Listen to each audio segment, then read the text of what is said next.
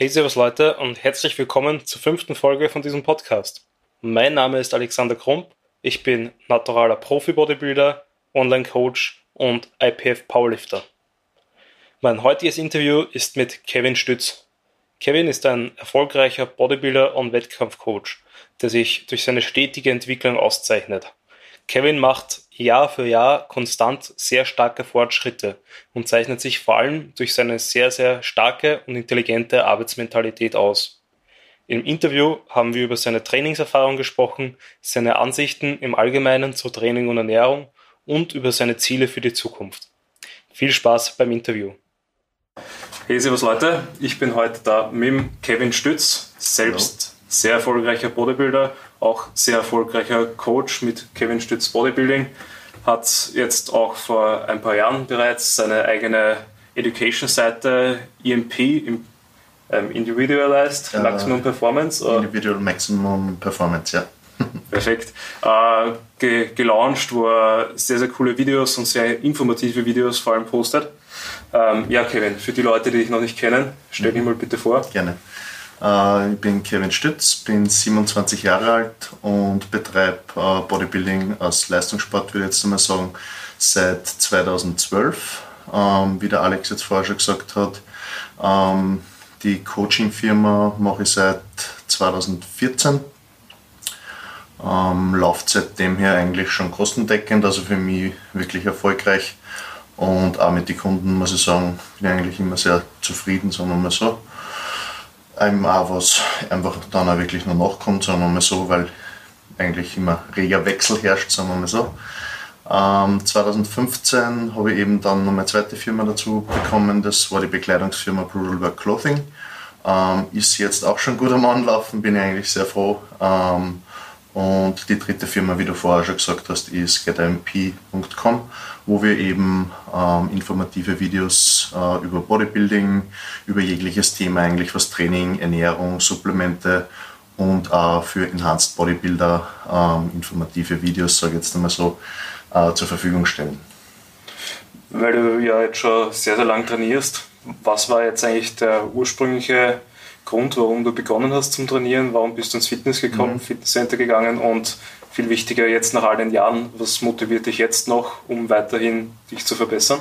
Äh, generell ist so, meine Geschichte fängt eigentlich schon relativ bald an, dass ich früher mit meiner Mutter eigentlich ins Fitnessstudio gegangen bin. Da war ich, sagen wir so, eigentlich nur der Kindergarten und habe eigentlich damals schon so diese Muskelmänner, nennen wir es einfach mal so, an der Wand gesehen und habe mich eigentlich damals schon sehr beeindruckt.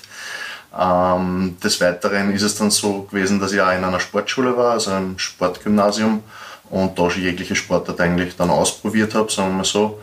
Ähm, ja, und dabei war eben dann auch das Wahlpflichtfach Fitnessstudio, was ich da eben ausgewählt habe.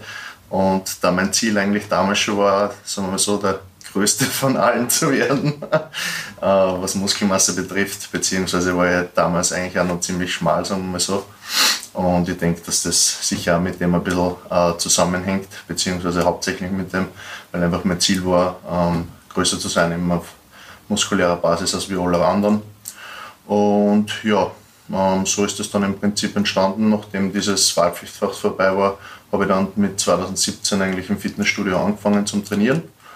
Und seitdem her ja, nicht wirklich eine Unterbrechung gehabt, sagen wir mal so, weil es mir einfach immer mehr Spaß gemacht hat, mich damit zu beschäftigen, einfach äh, wie ich mich verbessern kann, weil bei mir ist halt so von der Basis her, ich war früher, sagen wir mal so, wie ich noch nicht trainiert habe, so 45, 50 Kilo.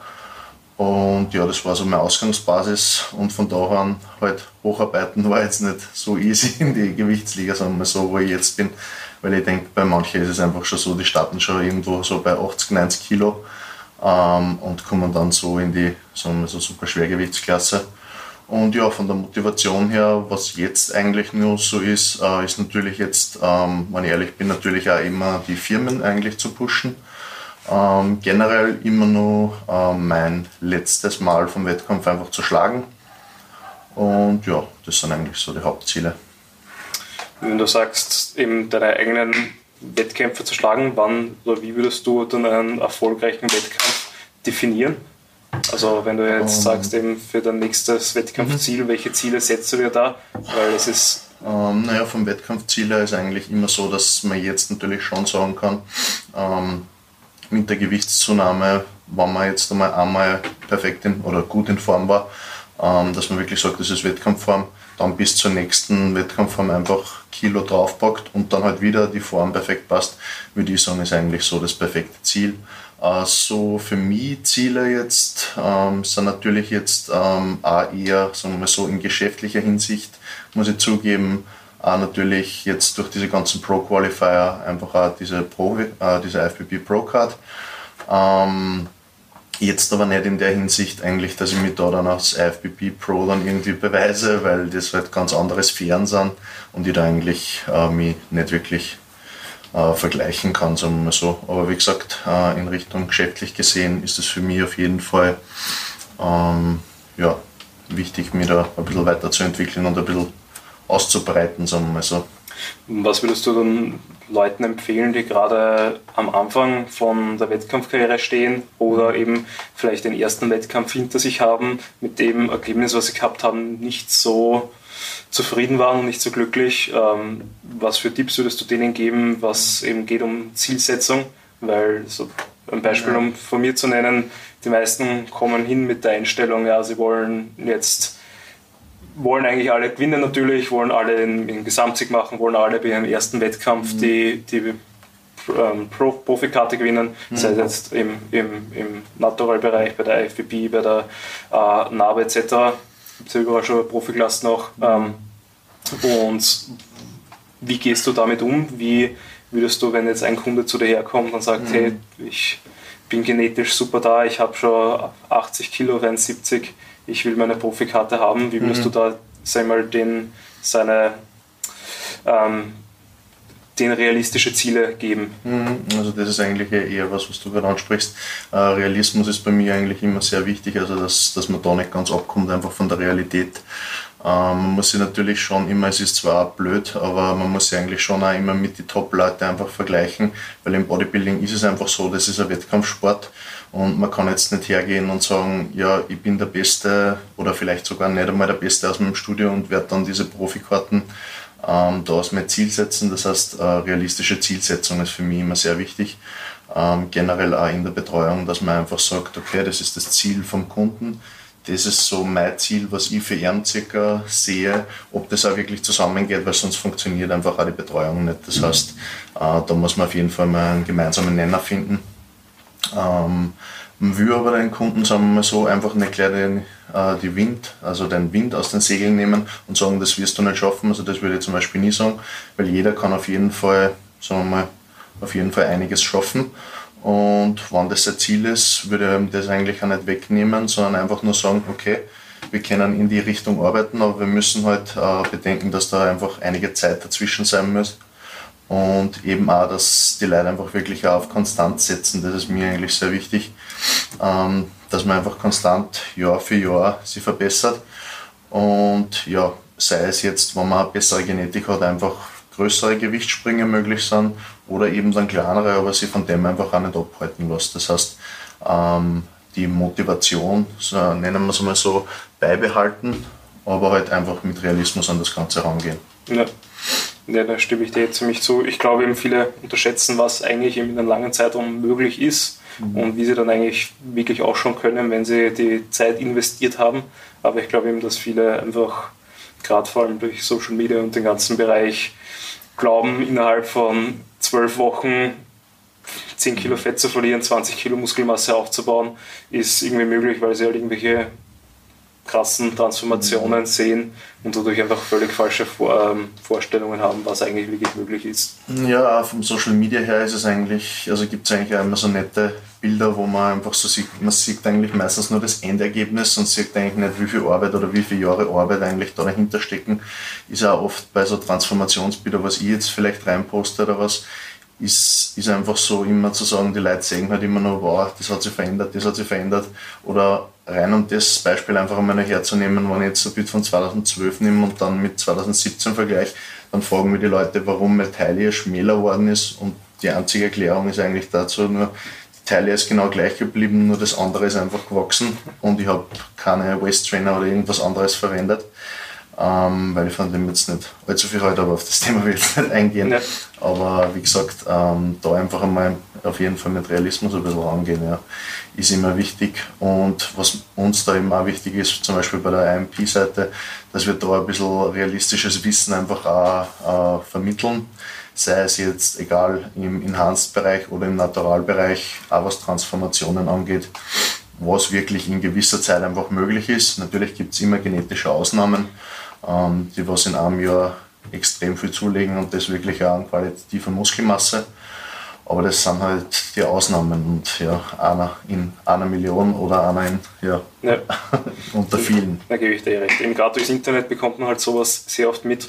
Ähm, es sind halt, wie du gesagt hast, sind halt dann wirklich Extremformen, die man dann sieht, wo man dann vielleicht sich wünscht oder hofft, dass man auch einer von denen ist, was aber halt leider meistens oder oft nicht der Fall ist, weil auch wenn man eine sehr, sehr gute Genetik hat, ist dann immer noch ein ziemlich großer Weltensprung dann dazwischen zu einer Top-Genetik. Sei es jetzt eben wirklich Bodybuilding-mäßig, wo die Muskeln ansetzen, sei es eben wie leicht man wirklich Masse aufbaut, ähm, wie, wie optisch eben proportioniert, symmetrisch man schon von Gott gegeben oder von den Eltern mitgegeben man ist. Das sind ähm, gerade im, im Bodybuilding-Sport natürlich alles Faktoren, die da mit reinfallen. Mhm. Und wenn man da überall das, das Top losgezogen hat, dann, dann muss man eigentlich nur noch relativ wenig Arbeit investieren für Top-Ergebnisse, von denen halt viele andere träumen und von was andere wahrscheinlich nie erreichen wird. Ja, also es ist auch von der, ich denke, von der Wertschätzung her ist es eigentlich immer so, wenn man eine bessere Genetik oder Top-Genetik jetzt nochmal hernimmt, ist es eigentlich so immer, dass, dass die Wertschätzung für das ganze Ergebnis, das man selber erreicht, nicht so groß ist, als wie wenn man wirklich von einer schlechteren oder halt einfach ein bisschen ja, einer ja. schlechteren Genetik kommt und dann immer Jahr für Jahr ein bis zwei Kilo aufbaut, sieht man dann einfach dann innerhalb von drei Jahren oder was wertschätzt man das Ganze einfach mehr, dass man sich wirklich den Arsch so aufgerissen hat. Es gibt natürlich auch äh, extrem gute Genetiker, die was sehr den Arsch aufreißen, aber die sind dann im Prinzip eh am ja. Top-Level, also sind eh beim Olympia oder woanders. Ja. Da merkt man halt im Prinzip ähm, einfach den Unterschied dann, ja. ja.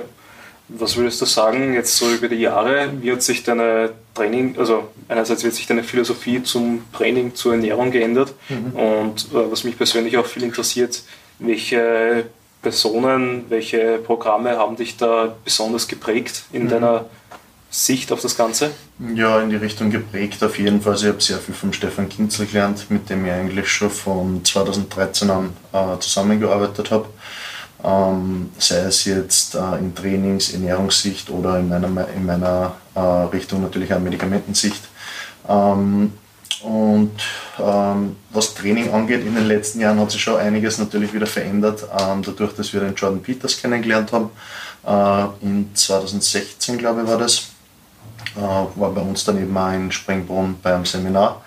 Und der hat uns eigentlich so ein bisschen diesen, diesen Input, sagen wir mal so, ähm, ja, Input nennen wir so, geben ähm, in die Richtung, dass wir halt wirklich wieder progressiver arbeiten müssten. Ähm, wir waren eigentlich alle, würde ich mal sozusagen mehr festgesetzt auf diesen alten Bodybuilder-Split, auf diesen 5er, 6er oder 4er Split, was er immer im Aufbau und auch in die Richtung progressiv arbeiten war natürlich jetzt über Zeit vielleicht, aber jetzt nicht so genau, wie man halt einfach mit einem Logbuch arbeitet. Und das ist eigentlich auch das, was ich auf jeden Fall an jeden Anfänger oder an jeden Trainierer einfach mitgeben möchte. Wenn ihr eure Lifts äh, wirklich in einem Logbuch festhaltet, könnt ihr einfach beim nächsten Training oder in der nächsten Woche oder in den nächsten zwei Wochen immer zurückschauen, was habt ihr in der letzten Woche bewegt und ihr wisst, ihr seid äh, in der Lage, einfach das auf jeden Fall nur mal zu schaffen und euch vielleicht sogar einfach dann zu steigern. Und ich denke, das ist auch sehr wichtig, ähm, jetzt nicht äh, generell stark zu sein, sondern einfach mit der Zeit einfach stärker zu werden und äh, einfach mehr Last am Körper dann bringen zu können, um dann den Muskel einfach besser wachsen zu lassen. Ja, das ist, glaube ich, eben einer der, der wichtigsten Punkte, der eigentlich früher oder irgendwie untergegangen ist, warum auch immer, ähm, den ich dann auch erst durch die Ausbildung da beim Andi gelernt habe ist eben diese progressive Steigerung, dass das eigentlich der Hauptfaktor ist für die Verbesserungen, sei es Hypertrophie, sei es Kraft. Mhm. Ähm, und wenn der eben ausfällt, weil man eben nicht genau genug arbeitet, was halt leider im, im Bodybuilding-Bereich schnell passiert, weil es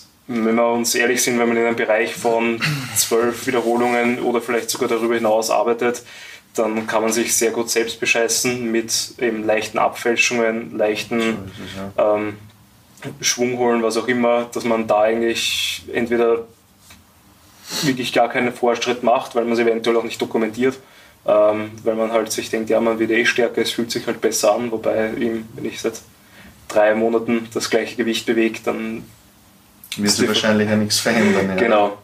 Ja, aber in, die, in der Hinsicht, da ist es eigentlich so, im Bodybuilding wird sich halt auch viel auf Ernährung und im, im Enhanced-Bereich einfach mehr auf die Medikamente, sage ich jetzt mal so, verlassen, als wie wirklich, dass man sich da mehr mit dem Training beschäftigt. Ähm, was das angeht, muss ich sagen, ich habe mich eigentlich auch immer viel mehr äh, mit Ernährung beschäftigt, habe immer geglaubt, ich muss mehr und mehr und mehr essen, ist natürlich auch in einer gewissen Weise so, ähm, habe mir aber da immer viel zu viel auf die Ernährung einfach verlassen und habe geglaubt, dass das eigentlich immer der Hauptfaktor ist, weil natürlich wurde dieses Mythos auch immer verbreitet, dass 70% Ernährung und 30% Training ist oder was auch immer. Ähm, also das würde ich auf jeden Fall auch anders machen, wenn ich jetzt, wenn ich jetzt nochmal zurückgehen könnte. Mir einfach mehr mit Training, Trainingstechniken und vor allem einfach auch diesem progressiven Training einfach beschäftigen. Ähm, ja, wie gesagt, weil das einfach wirklich sehr viel mit reinspielt. Und ich denke, das kann man jetzt auch an die ganzen, nennen wir es Körper, einfach äh, aus unserem Team, aus Team Outlaw im Prinzip sehen, dass sich das einfach jetzt äh, nochmal um fast 180 Grad einfach dreht hat. Einfach auch die Dichte von der Muskulatur ist ganz anders. Wenn wir jetzt das Top-Beispiel, jetzt nicht aus unserem Team, aber Top-Beispiel einfach an Ronnie Coleman hernehmen, der hat jetzt zwar von der Ausführung her nicht das, der, das sagen wir so, die Bilderbuchausführung ja. gemacht, aber die Muskulatur, was dadurch einfach ähm, produziert, nennen wir so worden ist, ist halt einfach nicht vergleichbar mit irgendeiner anderen Muskulatur, beziehungsweise eben auch mit einer, nennen wir so, Pumpermuskulatur, der was im Prinzip eigentlich nur auf Pump trainiert. Natürlich ist es auch wieder so, wenn du eine Top-Genetik hast, kannst du einfach viel machen. Und das ist eigentlich auch immer so der Punkt, was man nach außen hin vermittelt, und was man selber macht, ist immer, sind immer zwei Paar Schuhe meistens, beziehungsweise eben bei Leuten, die was eben eh schon eine gottgegebene Genetik haben, können einfach auch, sagen wir mal unter Anführungszeichen, nur pumpen ähm, und trotzdem Fortschritte machen, wo ein anderer aber mit dem Pumpen einfach nicht wirklich weiterkommt. Und das ist halt immer ein bisschen, muss man immer ein bisschen aufpassen, was man nach außen weiterhin gibt, also was man nach außen weitergibt, was ja. für einen selber vielleicht funktioniert, aber für einen anderen einfach wissenschaftlich nicht wirklich passiert ist. Ja. Eben, na, stimme ich dir voll und ganz zu. Ich finde es vor allem, vor allem interessant, eben gerade, dass viele Gurus, sag ich mal, oder halt viele gute Leute eigentlich in ihrer Vergangenheit extrem schwer gearbeitet haben, eben wirklich viel gearbeitet haben, viel Gewicht bewegt haben über viele Wiederholungen und dann, nachdem sie eigentlich schon ihr Top-Level erreicht haben, dann dort eben ihre Philosophie ändern und dann plötzlich eben mhm. ihre Ergebnisse, die sie bis dahin bekommen haben, etwas ganz anderes zuschreiben. Mhm. Also eben, wenn ich mit 180 Kilo Schreckbankdrücken auf Reps schon mache, ist es klar, dass ich dann äh, vielleicht ein bisschen mehr aufs Muskelfeeling gehen kann, aber der bewegt mir ja dann immer noch 160, 140 Kilo und ist schon alleine dadurch, dass man äh, so lange so schwer trainiert hat, schon so auf so einem hohen Level, dass ich jetzt nicht unbedingt dem, ähm, das, dem, dem Feeling-Part, sag ich mal, so viel zuschreiben würde, mhm, nur weil man den Muskel ein bisschen besser spürt. Eben, weil eben vor allem eben auch, weil du es vorher kurz in Jordan Peters erwähnt hast, der halt jetzt auf so einem Level schon ist, kraftmäßig, dass der, glaube ich, keine andere Option mehr wirklich hat, mhm. um sich wirklich noch zu steigern, weil gewichtsmäßig wird es vermutlich irgendwann einmal dann der passive Bewegungsapparat wird vermutlich unter den hohen Lasten leiden oder eben die Muskulatur an sich, ähm, dass die Verletzungsgefahr einfach so hoch ist, dass es natürlich mhm. Sinn macht, etwas vom Gewicht zurückzusteigen, um dann eben die, die sehr, sehr, sehr, sehr saubere Ausführung, mhm. also eben schon viel zu genau eigentlich ähm, zu bevorzugen ist. Wobei er immer noch relativ enorme Lasten bewegt, von dem Natürlich, ja, aber das ist eigentlich auch immer so eine Sache, was man bei dem progressiven Training immer ein bisschen aufpassen muss. Man gleitet immer ein bisschen in das äh, rein, dass man einfach dann sich zu sehr eigentlich fast wieder auf die Last ähm, konzentriert. Und das ist eigentlich schon eine Sache, was ich bei dem auch in, die, in diese Jahre jetzt einfach gelernt habe, dass man dann schon, wenn man merkt, die Ausführung passt einfach nicht mehr, muss man mit dem Gewicht einfach wieder zurückgehen und wieder anfangen. Das heißt, wenn ich vorher schon äh, 60 Kilo Kurzhandel Bankdrücken gemacht habe und merke, die Ausführung passt aber jetzt im Prinzip nicht mehr und ich spüre es auch, unter Anführungszeichen, nicht mehr im Zielmuskel, dann muss ich auf jeden Fall wieder zurück. Gehe halt zurück auf, egal, 50 Kilo, sagen wir mal so, und versuche das Ganze wieder ein bisschen besser zu spüren und mit der Ausführung einfach besser zu machen. Das ist auf jeden Fall auch was, was man, was man bei dem auf jeden Fall bedenken muss. Ja, ja eben, man muss da die goldene Mitte finden, gebe ich dir voll und ganz recht. Genau. Was würdest du jetzt sagen, hat sich bei dir in den letzten fünf, also drei bis fünf Jahren in etwa geändert im Training? Ja, beim Training, wie gesagt, eh schon, ähm, dass, dass eben die Progression jetzt einfach viel mehr im Vordergrund steht. Ähm, sei es jetzt Last oder eben auch dann im weiteren Sinne halt einfach auch äh, das Muskelgefühl. Ähm, sonst, wie gesagt, aber das eigentlich auch mehr einfach seit 2016, wo man dann halt wirklich äh, mit dem Jordan Peters einfach in die Richtung ein bisschen Kontakt haben. Ähm, seitdem wir eben mit dem Kontakt haben. Und ja, wie gesagt, das war eigentlich so die größte Veränderung, weil vorher ähm, viele Trainingssysteme ausprobiert. Es hat natürlich jedes Trainingssystem ein bisschen auch seine Berechtigung, sei es jetzt FST 7, ähm, sei es Supersatztraining, aber das sind halt solche Sachen, was ich halt vielleicht eher gegen Ende des Trainings einbauen würde, damit man halt wirklich am Anfang die schweren äh, Grundübungen einfach machen kann und sie da versuchen zu steigern und dann äh, ein bisschen mit der Last einfach runter und dass man dann eben diese metabolische Komponente einfach auch noch mit reinbringt. Das heißt, ähm, am Training hat sich eigentlich fast am meisten geändert, die, die letzten Jahre, würde ich sagen, ja. Und ich denke, das, das hat sich dann einfach auch am Körper wieder gespiegelt dann. Ich das jetzt richtig verstanden? Also äh, die Präferenz ist natürlich mehr gegangen, eben schauen, dass man die Last progressiv steigert, dass die Ausführung weiterhin oder im, im Rahmen entsprechend schön bleibt, genau. mit im, in Relation zur, zur Last natürlich. Und ähm, was ich jetzt so gehört habe, eben am, eher am Anfang vom Training die Grundübungen eben eher mechanisch die Spannung bevorzugen so und danach eigentlich erst mehr das klassische Pumpen, nenne ich es einmal. So, ja. Auf okay. jeden Fall, weil ähm, was auch eben ist bei diesem progressiven Training, wenn man dann zu genau mit diesem progressiven wird, ist es halt auch, dass man zum Beispiel bei Bizeps Curls dann nur mehr auf Progression oder, bei Seitheben und solche Sachen. Und da sehe ich einfach keinen Sinn drin, ähm, wenn ich vorher schon bei, egal beim Rückentraining einfach schon schwer gehoben habe oder solche Sachen, ist einfach schon eine schwere Last am Bizeps einfach auch kommen. Und da denke ich mal, reicht dann einfach, man ist jetzt natürlich auch wieder nur ähm, auf meinen Körper jetzt einmal gesehen, aber reicht dann auf jeden Fall auch der metabolische Komponente dann zum Schluss einfach, damit man das einfach auch noch ein bisschen reinbringt. Ja. Ähm, weil wir eben immer beide Konstanten einfach zu, die, zu den Top-Leuten wollte ich eigentlich noch was sagen. Ja. Ähm, auch in die Richtung gesehen, jetzt, wenn man jetzt äh, Olympiateilnehmer hernimmt, wie wir schon gesagt haben, die was vermitteln, dass jetzt mehr einfach mit diesem äh, Pumptraining, nennen wir es einfach mal so, arbeiten, ist natürlich auch in Richtung Verletzungsschutz auf jeden Fall viel besser. Vor allem, sie haben schon dieses muskuläre Level, wo man jetzt nicht mehr unmenschlich wachsen muss oder unmenschlich wachsen kann, ist die Frage. Ähm, und da einfach der Verletzungsschutz auch wichtig ist, weil da hängen Sachen dran wie Sponsoren und Unmengen an Geld eigentlich, was die da einfach auch kriegen. Das heißt, das kann ich jetzt nicht eins zu eins hernehmen, dass ich sage, ich mache im Philipp sein Programm und werde dann so wachsen wie er, ist natürlich eh unlogisch, aber jetzt rein von dem her mal, dass die das natürlich auch in Richtung äh, Prophylaxe, sagen wir mal so, einfach auch ein bisschen machen. Im Muskel hat, der Muskel hat trotzdem den Reiz einfach nur, um die Muskulatur zu erhalten oder besser zu formen, sagen wir mal so.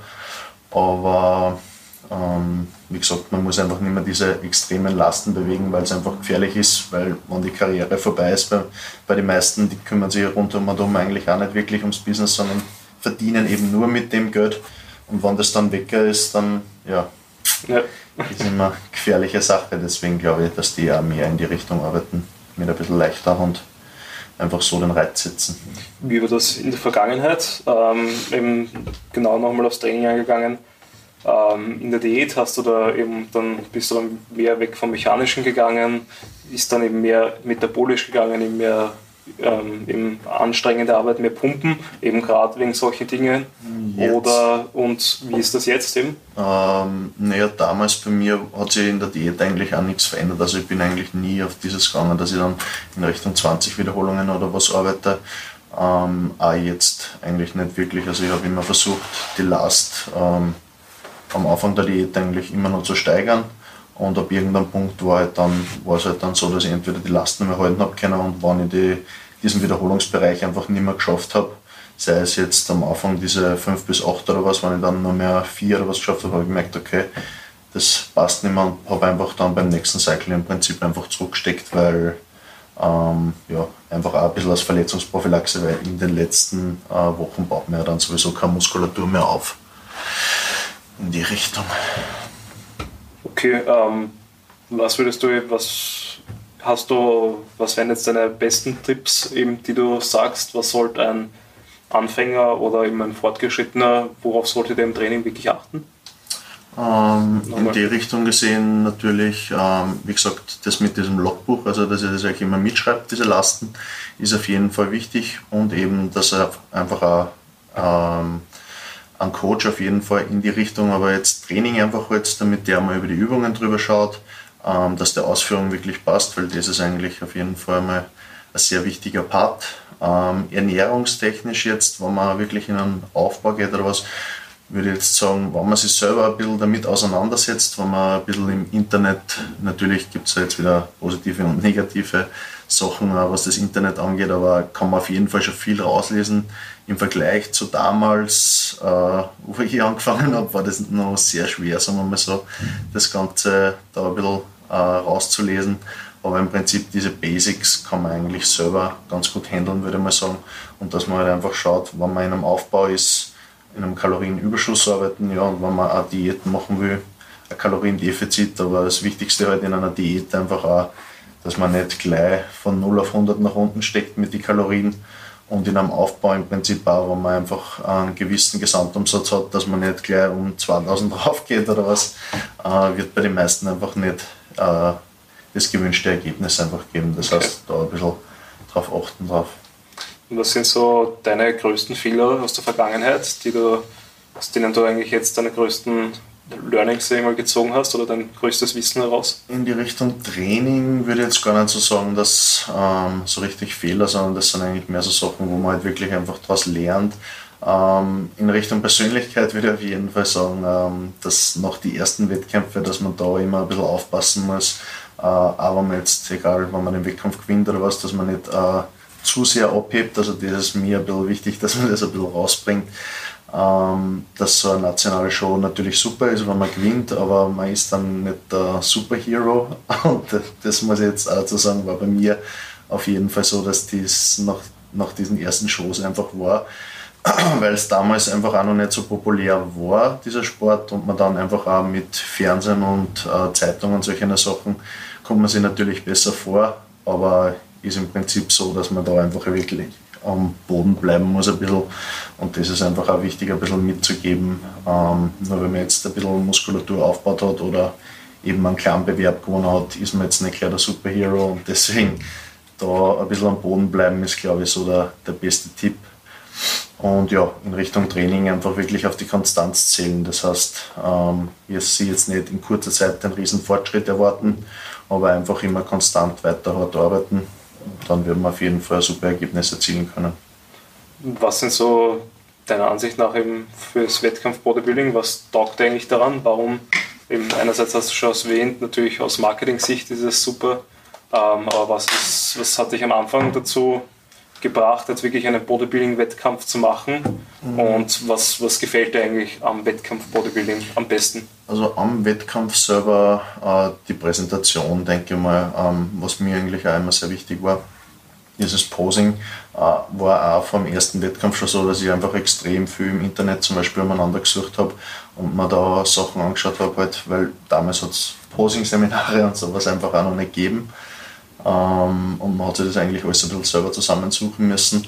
Und Präsentation war eigentlich immer schon eins meiner Favorites, was mir da wirklich Spaß gemacht hat. Ähm, generell finde ich es halt auch super, sagen wir mal so, äh, sie in Richtung, in Richtung was zu arbeiten, was nicht jeder kann, nennen wir es so.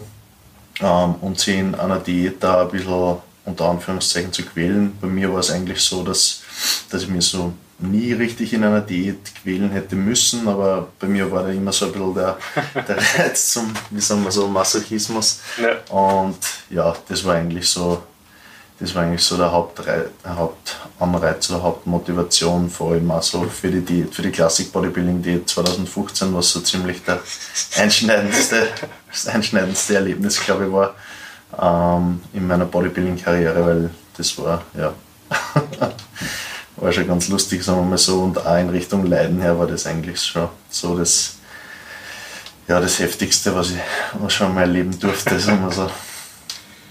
Ähm, wann beginnst du circa immer mit dem Posing-Training?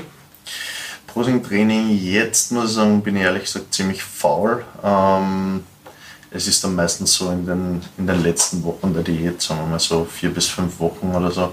Natürlich ist Off-Season ähm, Posing in die Richtung eigentlich meistens nur bei solchen Formchecks oder sowas, was man einfach macht.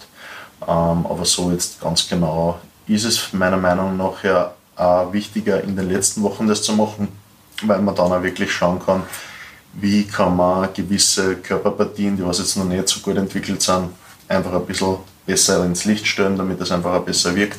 Und das ist halt, wenn wirklich noch äh, Fett und Wasser am Körper drauf ist, schwer zu sagen. Das heißt, auch Off-Season ist es halt immer schwer zu sagen, okay, wird das jetzt besser, die Struktur, oder wird das nicht besser?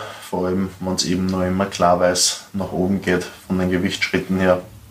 Ähm, man kann nicht immer irgendwo den Fokus drauf legen, aber ob das Ganze dann wirklich also funktioniert, sieht man dann eigentlich ja. erst immer in der nächsten Diät. Ja, wobei eben, muss ich jetzt noch hinzufügen, dass du halt schon auf einem sehr, sehr hohen Niveau bist.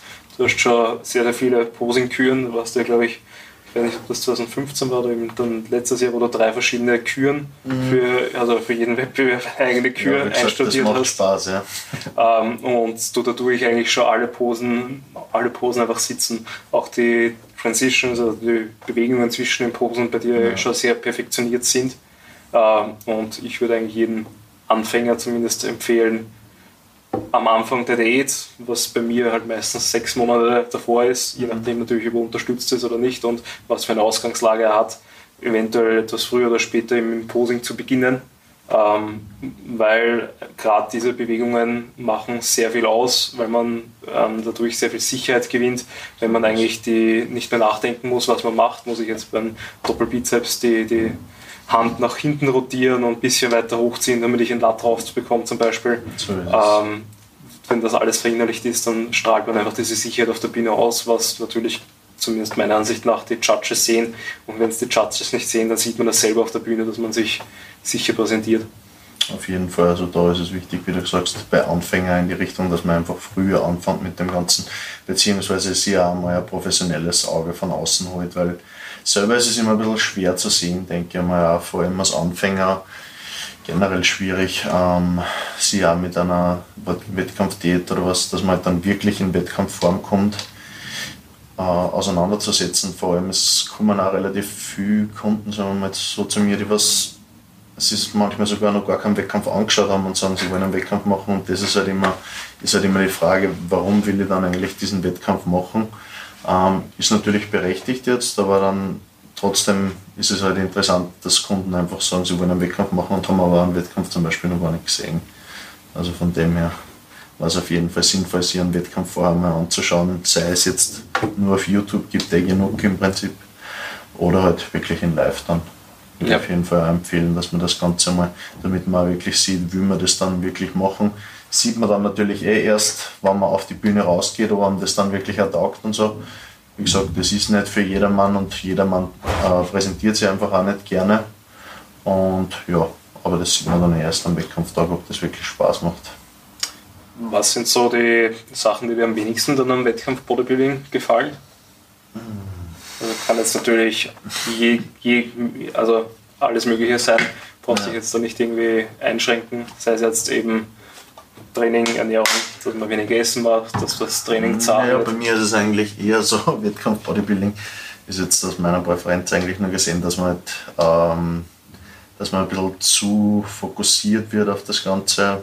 Ähm, zu fokussiert, aber auch in die Richtung, dass das Ganze halt dann auch zum Beispiel bei mir Off-Season halt einfach, dass man, dass man einfach extrem viel essen muss. Das ist eigentlich so mein schwierigster Part, weil in einer Diät zum Beispiel muss ich jetzt gar nicht mehr so weit runter. Ich glaube, die letzte Diät war die No-Carb-Phase, die kürzeste Nachlaufphase, was wir jemals gehabt haben. Ich glaube zwei, drei Tage und das waren 3500 Kalorien. Also das ist ziemlich lächerlich, was das angeht. Und bei mir ist eigentlich immer Aufbau das Schwierigste, dass ich da ähm, durchhalte, dass ich immer 6000 oder sei es mehr ähm, immer täglich reinbringe. Das ist halt einfach so ein bisschen eine psychische Belastung, denkt man mal so. Ähm, was psychische Belastung angeht, ist, ist auch in die Richtung beim Wettkampf oder in einer Wettkampfdiät dann selber, baut man sich eigentlich dann selber immer auf, weil man denkt, man muss von Jahr zu Jahr natürlich immer besser werden. Wenn man natürlich auch dann schon in der Szene ein bisschen bekannter ist, baut man sich einfach den Druck auf, dass die anderen das auch wirklich erwarten. Und das ist eigentlich so, was ich ein bisschen negativ an dem Ganzen finde, beziehungsweise ähm, was das Ganze einfach auch ein bisschen einen negativen Beigeschmack gibt, ähm, weil man dann einfach zu sehr in sich gekehrt wird und wie gesagt einfach dann ein bisschen zu sehr psychisch gestresst ist eigentlich. Ja, ja das stimmt eigentlich. Der, der schönste Wettkampf ist eigentlich meistens der erste, weil man da mit relativ niedrigen Erwartungen reingeht. Schon, eben ja. sich da das, das größten Patzer alles natürlich leisten kann, weil man selber eben keine Erwartungshaltung hat und glaube ich eben den Moment an sich am meisten einfach genießen kann. Eben, ich glaube, dass du da. Auf jeden Fall, ja. Also wie gesagt, die ersten Wettkämpfe ist ja so, man, ähm, wenn man jetzt sagen wir so in dieser Wettkampfszene ein bisschen drinnen ist, merkt man das eigentlich erst, dass man am Anfang halt nicht wirklich drinnen war, weil man einfach auch noch nicht so bekannt war und das Ganze eigentlich ein bisschen lockerer abläuft. Beziehungsweise man muss sich jetzt nicht gegen irgendwen rechtfertigen, muss sich nicht ähm, ja, sagen eigentlich. Und von dem her ist es sicher einmal angenehmer, so einen ersten Wettkampf zu machen, als wie äh, man macht schon ewig lange Wettkämpfe und muss dann halt immer so auf die Worte ein bisschen beweisen. Ja, den Druck baut man sich natürlich, wie gesagt, immer selber auf, aber man muss in die Richtung eigentlich immer ein bisschen beweisen, dass man besser worden ist, als wie was man zuvor war. Weil du es vorher schon kurz eigentlich, für mich zumindest, du angesprochen hast. Ähm, und zwar, dass man vor, vor außen oft äh, etwas negative, negativeres Bild eigentlich auf die ganze Bodybuilding-Szene oder also eigentlich wirklich Bodybuilding, weil Fitness an sich wird eigentlich ziemlich gut dargestellt mittlerweile schon in den Medien. Äh, was wären da so deine, deine Empfehlungen, um eventuell Bodybuilding etwas noch mehr zu hypen, als es jetzt vielleicht eigentlich ist? Oder was kann jeder von uns machen, um die Bodybuilding-Szene oder generell den Sport Bodybuilding nach außen besser hin darzustellen, als er der ist, als er derzeit ist? Ja, generell sich selber eigentlich nicht als, als zu wichtig nehmen. Ähm, ich glaube, das geht wieder mehr auf den Punkt auf ein, was ich vorher schon mal gesagt habe.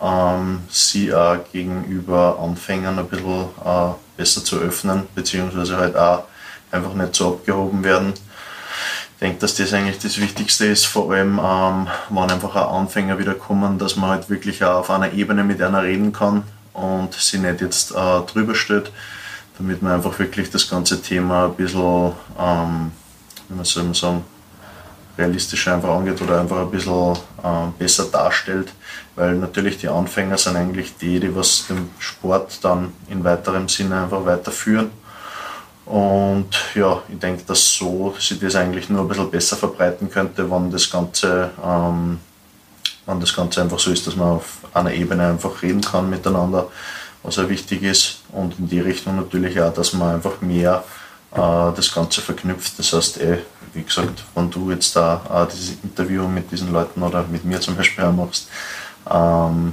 das gibt auf jeden Fall ein positives Licht. Ähm, in Richtung Bodybuilding, damit man einfach auch äh, ganz normal miteinander reden kann, sei es jetzt natural enhanced. Dieses Thema ist sowieso ziemlich nervig, ähm, weil jeder, denke ich mal, einfach sein Bestes gibt. Und ja, wie gesagt, das sind eigentlich so die Punkte, dass man einfach freundlich zueinander ähm, sein muss, beziehungsweise sein bleibt. Also ja. sollte. Ja, Nein, gebe ich dir auch voll und ganz recht. Es ist eben, ich glaube, es hat sich eh auch schon in den letzten Jahren eigentlich ziemlich gut verbessert, das Ganze eben gerade durch den Aufschwung, durchs Internet und alles, dass diese Offenheit viel größer geworden ist. Mhm. Dass eben dadurch, dass man viel leichter an Informationen rankommt, man eine eigentlich schnell eine gute Gesprächsbasis hat, wo man halt nur noch klären muss, was versteht der eine jetzt wirklich darunter, was er sagt oder weiß er mhm. das überhaupt. Ähm, aber eben, mir ist zumindest früher, also in meinen Beginnen so Richtung 2014, 2015, ist es mir halt sehr stark so vorgekommen. Also wir haben alle sehr in sich gekehrt, eben, wie du gesagt hast, jeder hat nur auf sich geschaut, sehr, mhm. sehr ähm, egoistisch eigentlich an alles rangegangen ist, mehr oder weniger jeder hat versucht, daraus ein Mysterium daraus zu machen, wer er jetzt ist und dann alle am, am Showtag zu überraschen mit seiner super Form, wobei in sagen wir, sicherlich von neun von zehn Fällen äh, dann ziemlich scheiße ausgeschaut hat. Und Oder es eigentlich ziemlich egal ist. Also genau. wie, wie gesagt, die Leute haben meistens diesen, diesen Spotlight-Effekt, ähm, wie, wie man es halt einfach auch bei Profis sieht zum Beispiel, dass sie die halt bis zum Showtag in einem Riesenlevel oder was verstecken und solche Sachen. Ja, kann man natürlich gern machen, aber es ist jetzt nicht so, dass äh, Leute, was eben so nationale Bewerbe oder vielleicht auch internationale jetzt im Amateurbereich machen, so gefragt sind oder so, dass es so wichtig ist jetzt für irgendwen. Ähm, ja, wie gesagt, kann jeder eigentlich ein bisschen machen, wie er will. Denke ich mal. Weil du jetzt vor allem diesen Schritt wagen wirst oder ähm, eben versuchst, dich dann natürlich, wenn du die Profikarte erreicht hast, dann auch bei den Profis zu beweisen. Mhm. Was sind da so jetzt in die Zukunft geblickt, glaube ich, die ähm, Herausforderungen, die auf dich zukommen werden? Eben, oder was, was erwartest du dir dann, was wird sich dann ändern von dir mental her, trainingstechnisch her oder sagst du, es wird eigentlich alles so bleiben wie jetzt, nur dass du halt dann eine Karte mehr im Geldbörsel haben wirst? Ja, generell jetzt denke ich mir nicht, dass sich da irgendwas verändern wird, weil, wie gesagt, man versucht einfach da ein bisschen oder man sollte eigentlich da mehr am Boden, am Boden bleiben, ähm, ob da jetzt Profi oder nicht, ist im Prinzip eigentlich egal. Ähm, vor allem muss man erst einmal schauen, ob das Ganze realisierbar ist, weil natürlich es gibt jetzt viele Bewerbe, aber dadurch, dass es einfach auch viele Bewerbe gibt oder viele Möglichkeiten, sind einfach auch wieder viele Starter, beziehungsweise halt auch, dass von alle, ähm, von alle Verbände einfach zugelassen ist, finde ich halt super, weil so gibt das Ganze, weiß jetzt nicht, vielleicht schon mehr ein bisschen miteinander einfach ein bisschen. Und die Qualität der Wettkämpfe ist auf jeden Fall einfach auch höher, wenn man von NABA, von ähm, WWBF und andere Verbände einfach ähm, da bei einem Wettkampf einfach starten kann, gibt die Qualität einfach der Wettkämpfe, wertet das auf jeden Fall auf. Also das finde ich eigentlich ziemlich interessant. Für mich jetzt äh, zielsetzungstechnisch oder so verändert sich nicht wirklich was. Also ich versuche einfach immer von Jahr zu Jahr besser zu werden. Ähm, diese Profikarte wäre eigentlich rein nur, wie gesagt, geschäftstechnisch für mich interessant. Ähm, aber jetzt so, dass ich dann beim Profi-Wettkampf starten würde, glaube ich ehrlich gesagt nicht wirklich, weil ich mich nicht da lächerlich machen will. Äh, ich bin eigentlich eher mehr so in die Richtung, dass ich sage, äh, ich möchte gerne bei den bei die Amateure eigentlich weiter starten. Ist natürlich jetzt die Profikarten äh, für andere gesehen vielleicht sinnlos, ähm, ist aber eigentlich nur so ein bisschen äh, der Beweis für mich oder was, dass ich halt trotzdem einfach schaffen könnte oder kann. Und ja, wie gesagt, äh, so wird sich eigentlich nicht wirklich was verändern, weil mir macht das Training Spaß, das ist eigentlich immer nur das Wichtigste. Und solange es mir Spaß macht, möchte ich das eigentlich auch beibehalten und solange die Gesundheit so super passt wie jetzt, ja, wie gesagt, möchte ich eigentlich alles so gut beibehalten, wie es jetzt gerade läuft. Worin, oder wieder auch ein bisschen ein Zukunftsausblick, wohin willst du jetzt dann in Zukunft deine Energie investieren? Wird es eben weiterhin, weil ich jetzt schon gehört habe, du hast eigentlich ziemlich, ziemlich viele Baustellen. Wo liegt da in den nächsten ein bis fünf Jahren, sage ich mal, der, der Fokus? Was willst du da am ersten aufbauen und mhm. verbessern? Uh, bei mir ist es jetzt so, dass ich eigentlich so die Bekleidungslinie und das IMP auf jeden Fall um einiges mehr pushen möchte. Ähm, die Betreuungsfirma möchte ich eigentlich nur mehr für Kunden machen, die was halt äh, wirklich ähm, hinter ihre Ziele stehen ähm, und das eigentlich auch wirklich sehr klein halten, damit das einfach auch halbwegs persönlich ablaufen kann. Ähm, war für mich aber eigentlich immer schon so, dass ich das Ganze eher klein halten will und dafür die Qualität einfach wirklich gut passt. Ähm, dadurch, dadurch, dass natürlich die anderen zwei Firmen jetzt auch mit reinspülen, äh, ist es immer, also es gibt immer was zum Arbeiten, sagen wir mal so. Ähm, sei es jetzt äh, Brutal Work Clothing einfach internationaler zu vermarkten oder eben bei GetIMP äh, sind wir jetzt einfach einmal dran, dass die Videoqualität besser wird. Natürlich äh, immer mehr Leute äh, in das Ganze ein bisschen mit einzubinden, damit wir einfach nicht nur jetzt von Michi und von mir oder eben von unserem Team die Leute haben, sondern auch das Ganze wirklich ein bisschen internationaler auszubreiten, weil es einfach ähm, ja, das erste äh, deutschsprachige sagen wir mal so, Forum mit so Informationsvideos einfach auch ist.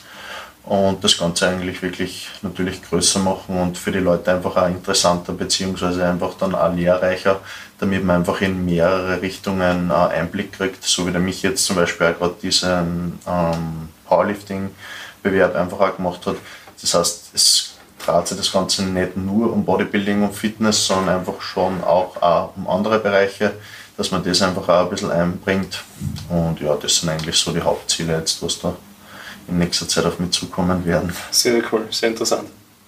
Ähm, falls dich Leute kontaktieren wollen, wie finden sie dich, wo können sie dich am besten erreichen? Am besten erreichen, ja, eigentlich über ziemlich viele Adressen. Ähm, auf Instagram Lion King KS, auf Facebook eh Kevin Stütz. Ähm, das sind eigentlich so die Hauptsachen. Ähm, natürlich über die Betreuungsseiten Kevin Stütz Bodybuilding gibt es auf Instagram und auf Facebook auch. Und ja, falls es sonst noch irgendwelche Fragen gibt in Richtung getimp.com oder äh, Brutal Work Clothing, das gibt es im Prinzip auch auf Instagram und sonst ist einfach äh, die, äh, die Informationsseite von uns, von Michi und von mir, äh, www.get-imp.com. Passt sehr cool. Werde ich alles schauen, dass ich das unten reinhaue. Hoffentlich nicht vergessen, weil es doch eine ganze Menge. Ähm, ich danke dir. Vielen, vielen ja, Dank für deine Zeit. Danke. Und ich würde sagen, wir gehen jetzt trainieren. Passt.